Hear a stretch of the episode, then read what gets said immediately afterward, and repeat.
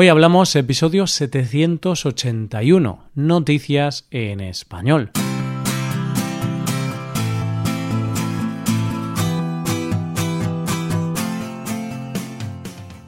Bienvenido a Hoy Hablamos, el podcast para aprender español cada día. Ya lo sabes, publicamos nuestro podcast de lunes a viernes. En nuestra web tenemos contenido extra relacionado con este episodio puedes ver la transcripción completa de este episodio y una hoja de trabajo con explicaciones y ejercicios que te ayudarán a practicar el vocabulario de este episodio. Este contenido solo está disponible para suscriptores premium. Hazte suscriptor premium en hoyhablamos.com. Hola, oyente, ¿cómo estás? ¿Cómo va la semana? ¿Y los propósitos de Año Nuevo? El nombre de enero viene del dios Jano, que es el dios de las puertas, los inicios, los finales o las transiciones. De hecho, es representado con dos caras, una mirando al pasado y otra al futuro. Y es que enero es el mes de los cambios y los inicios, donde nos proponemos objetivos y donde intentamos dejar atrás todo lo del año pasado que no nos gustaba. Y ahora que enero está a punto de acabar, es el momento de coger fuerzas para llevar a cabo todos esos objetivos. y qué mejor forma de coger fuerzas que escuchando las noticias de hoy. Empezaremos hablando de un auténtico superviviente. Seguiremos hablando de unos padres que han dado una lección a sus hijos y terminaremos con una borrachera que se fue un poco de las manos. Hoy hablamos de noticias en español.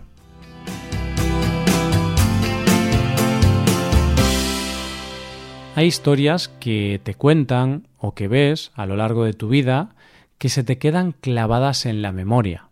Son historias que normalmente suelen ser bastante duras e impactantes y que quizá no te crean traumas, pero sí que te crean miedo hacia algunas cosas.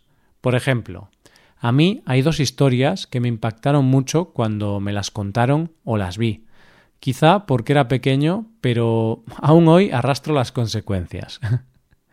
Una de estas historias fue la película Tiburón. Quizá era demasiado pequeño cuando la vi y debido a esa película hoy en día no tengo valor para meterme en el agua del mar por la noche. la otra historia era la que contaba la película Viven, que como sabes cuenta la historia real de los miembros de un equipo uruguayo de rugby cuyo avión se estrelló en los Andes, y los supervivientes tuvieron que recurrir al canibalismo para sobrevivir. Pues desde ese momento siento pánico al sobrevolar cualquier sitio con nieve, pero no por miedo a estrellarnos, sino por miedo a tener que sobrevivir y tener que comerme a alguien. Sé que parece que estoy utilizando este episodio como terapia, pero no. Te cuento esto porque al protagonista de nuestra primera historia le pasó algo parecido a mi pesadilla con la nieve. Tyson Steele es un joven estadounidense de 30 años que estaba viviendo en Alaska desde septiembre. Vivía en medio de la nada, solo con nieve y con su perro. Y cuando digo en medio de la nada, no creas que exagero, ya que la zona residencial más cercana estaba a 30 kilómetros y la persona más cercana a 8 kilómetros. El caso es que en diciembre a Tyson le pasó lo peor que le podía pasar. Su cabaña ardió. Puede parecer un poco irónico que arda tu cabaña en medio de la nieve, pero sí, su cabaña ardió y de esta manera se quedó en medio de la nieve sin ningún tipo de protección ante las bajas temperaturas, sin forma de comunicarse con el mundo exterior y con la lamentable pérdida de su perro que murió en el incendio. Tyson estaba desesperado, porque sin forma de comunicarse, aquello era una sentencia de muerte. Pero Tyson no perdió la calma hizo evaluación de la situación y tomó medidas para luchar por sobrevivir. Sabía que sus familiares y amigos, al no tener noticias de él, darían la voz de alarma, Así que, siendo consciente de que en caso de llegar ayuda llegaría por el aire, pintó un SOS gigante en la nieve. Luego hizo recuento de las provisiones que le quedaban y calculó que tenía dos latas al día para un total de 30 días. Así que si lo rescataban antes de un mes, todo iría bien. ¿Y dónde durmió si no tenía refugio? Pues las dos primeras noches Tyson durmió en una gruta de la nieve, pero luego construyó un refugio improvisado donde tuvo que soportar temperaturas de hasta menos 26 grados. Afortunadamente, Tyson no se equivocaba, y sus familiares y amigos dieron la voz de alarma, y con ello se inició su búsqueda.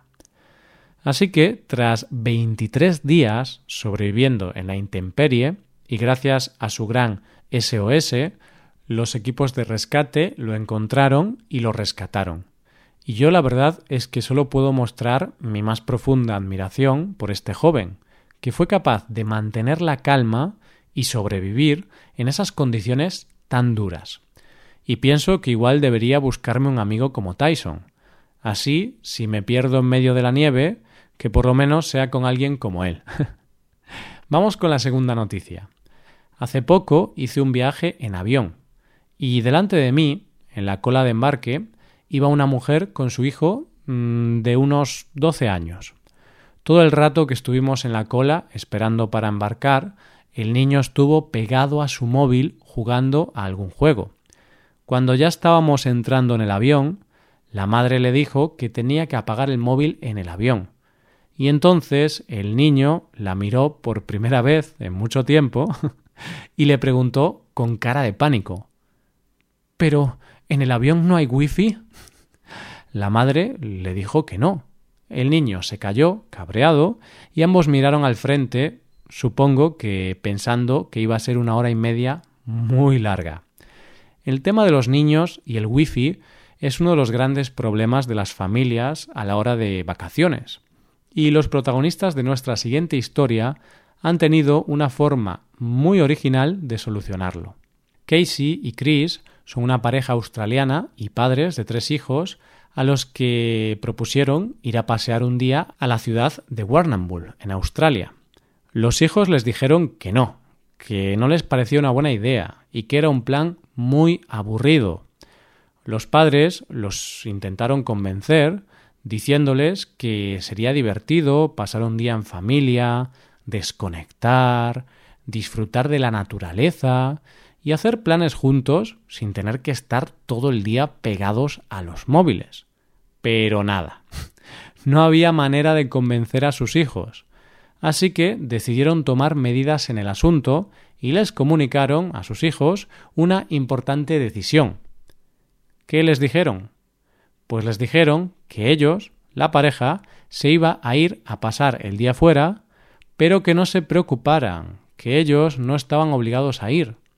Estarás pensando que esto suena a trampa de padres. y no te equivocas, porque los padres les dijeron que se iban a llevar con ellos el modem. Así que, dicho y hecho, cogieron su modem y se fueron a pasar un día fuera de casa los tres, Casey, Chris y el modem. Pero lo mejor de todo es que se hicieron fotos de turismo con el modem como si de un miembro más de la familia se tratara. Y no contentos con eso, la subieron a Facebook en un post que ya se ha convertido en viral y se ha compartido más de 35.000 veces. Supongo que para gran vergüenza de sus hijos, dejando aparte las malas caras que debieron de soportar cuando el matrimonio llegó a casa la verdad es que hay que reconocer que esos padres tuvieron una idea brillante. Y seguro que sus hijos se lo piensan dos veces antes de decir que no a un día en familia. Llegamos a la última noticia de hoy. Posiblemente todos hemos visto la película Resacón en Las Vegas, ¿no? Y si no la has visto, tampoco hay que pensar mucho para saber de qué va. Unos tipos que tienen la peor resaca de su vida y poco a poco descubren las locuras que hicieron la noche anterior. Pero es cierto que si tenemos en cuenta que las películas siempre exageran la realidad, pero se basan en la realidad, el que más y el que menos ha tenido una borrachera de esas, de desfasar un poco y una resaca de no saber muy bien qué ha pasado. ¿No te ha pasado, oyente? Normalmente son historias donde las cosas se nos van un poco de las manos y donde al día siguiente ir recordando cosas es sinónimo de ir creciendo el nivel de vergüenza en nosotros. y en estas resacas hay dos opciones cabrearte por lo que has hecho o tomarte las cosas con humor. Y con humor y con calma es como nuestro siguiente protagonista se tomó las consecuencias de una borrachera. Un hombre, David, salió un sábado a tomar algo con unos amigos por Virgen del Camino, un pueblo de León, aquí, en España. En un momento de la noche, y sin saber muy bien cómo, según sus propias palabras, entró solo en un bar. Parece ser que fueron sus amigos quienes lo llevaron allí en coche. Bebió, bebió y siguió bebiendo hasta que estuvo borracho como una cuba. Nuestro protagonista, estando ya en un estado un poco lamentable, decidió ir al baño del bar. Imagínate lo borracho que debía de estar que se quedó dormido dentro del baño. al final de la noche, el bar, como es lógico, cerró. ¿Y el hombre? El hombre estaba durmiendo plácidamente dentro del baño sin enterarse de que se estaba quedando encerrado dentro del bar. A la mañana siguiente, el hombre se despierta y tras un momento de confusión se da cuenta de que está en el cuarto de baño del bar. Sale fuera y comprueba que se ha quedado encerrado en el bar. ¿Y qué hace? Pues llama a la Guardia Civil, y es precisamente esta llamada la que ha sido grabada y subida a redes sociales. El hombre le dice a la Guardia Civil que la noche anterior bebió mucho, que se quedó encerrado en el baño del bar y que ahora está atrapado en el bar, y que a ver si lo podían sacar de allí. El guardia civil que atiende la llamada pasa de la incredulidad a las risas, sobre todo cuando le pregunta si ha conseguido salir del baño y el hombre le contesta que sí, que se ha servido una cerveza y los está esperando. el hombre pide que lo saquen del bar y la Guardia Civil le dice que tenga paciencia, que va a avisar a la Policía Nacional del pueblo. Finalmente, es la policía quien consiguió sacar al hombre del bar y llevarlo a su casa porque no tenía forma de volver.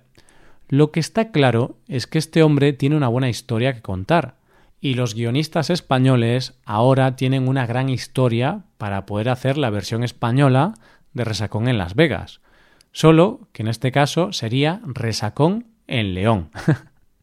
y si había un anuncio que decía si bebes, no conduzcas, habría que cambiarlo por si bebes, no duermas en el baño de un bar.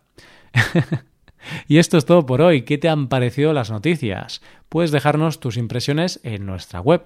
Con esto llegamos al final del episodio. Te recuerdo que en nuestra web puedes mejorar tu español de distintas maneras.